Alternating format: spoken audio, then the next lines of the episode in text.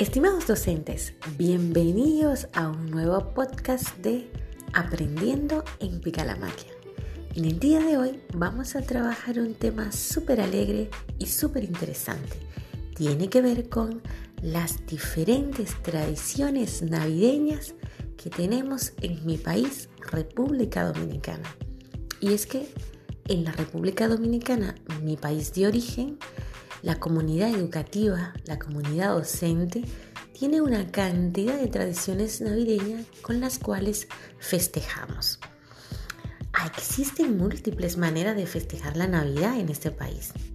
Es que es una época en donde se caracteriza mucho en este país por sus fiestas, los colores, las luces, los regalos, las diferentes comidas típicas, las reuniones familiares y la mucha algarabía que tenemos nosotros los dominicanos.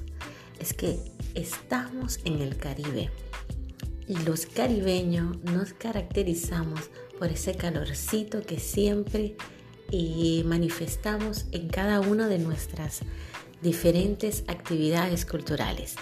Por ejemplo, aquí las fiestas comienzan a sentirse ya en octubre.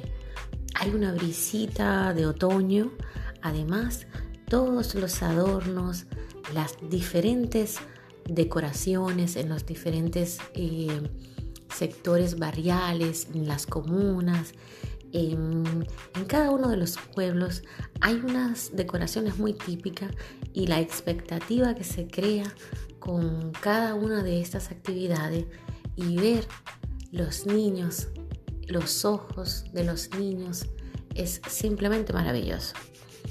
En octubre comienzan a escucharse también algunas estaciones radiales y con algunas canciones, villancicos y también algunas canciones muy típicas de este país. Como por ejemplo, hay una que me encanta que se llama Volvió Juanita. Y es que estos merengues típicos navideños son muy comunes en esta época. Hay conjunto típico que constantemente se escucha. Aunque en Dominicana se escucha mucho el merengue, la bachata, hay canciones también que se llaman perico arripiado, que es un tipo de merengue totalmente diferente que se escucha en la zona norte de nuestro país. Pero, ¿cuáles son las principales tradiciones de Navidad en República Dominicana? Vamos a enumerarla. La primera, la misa de gallo. Es que como es una comunidad, un país relativamente católico, siempre hay una tradición de hacer la misa de gallo. La segunda es la cena de Nochebuena, que la hacemos el 24.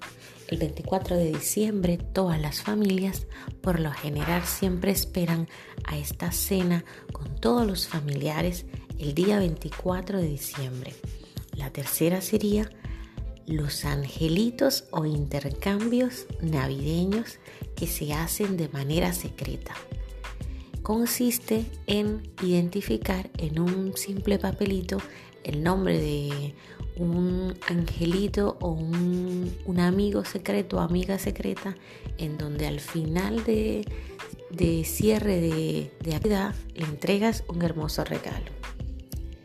Número 4 serían los aguinaldos o cantos con jengibre. ¿Por qué? Porque siempre se hacen unos cánticos o aguinaldos, como le llamamos acá, y se van a estar acompañados de algunos eh, jóvenes que siempre llevan algún té caliente, algún chocolatito caliente, etcétera, etcétera. Número 5. El perico ripiao. Sí, este merengue típico de la zona norte de donde soy yo, de Santiago, es uno de los más contagiosos merengue que se escucha siempre para esta época. El merengue ripiado, merengue típico, como le llamamos, es un merengue que va con, con acordeón y por lo general se hace de forma rápida, pero manifiesta, manifiesta siempre, siempre mucha alegría. La número 6, Año Nuevo se hace una actividad de año nuevo en donde todo el mundo saca sus maletas y comienza a recorrer toda la sala o todo el patio o todo tu balcón con las maletas.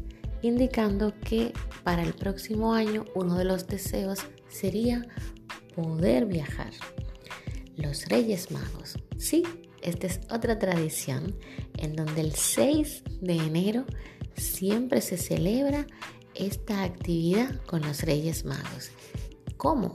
Se hacen regalos muy hermosos de juguetes a todos los niños dominicanos.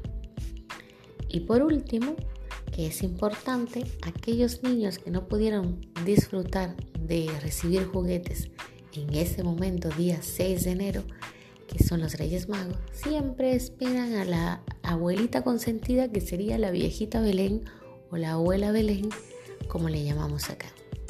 Ya saben, no se pierdan otro nuevo podcast de Aprendiendo en Picalamaquia.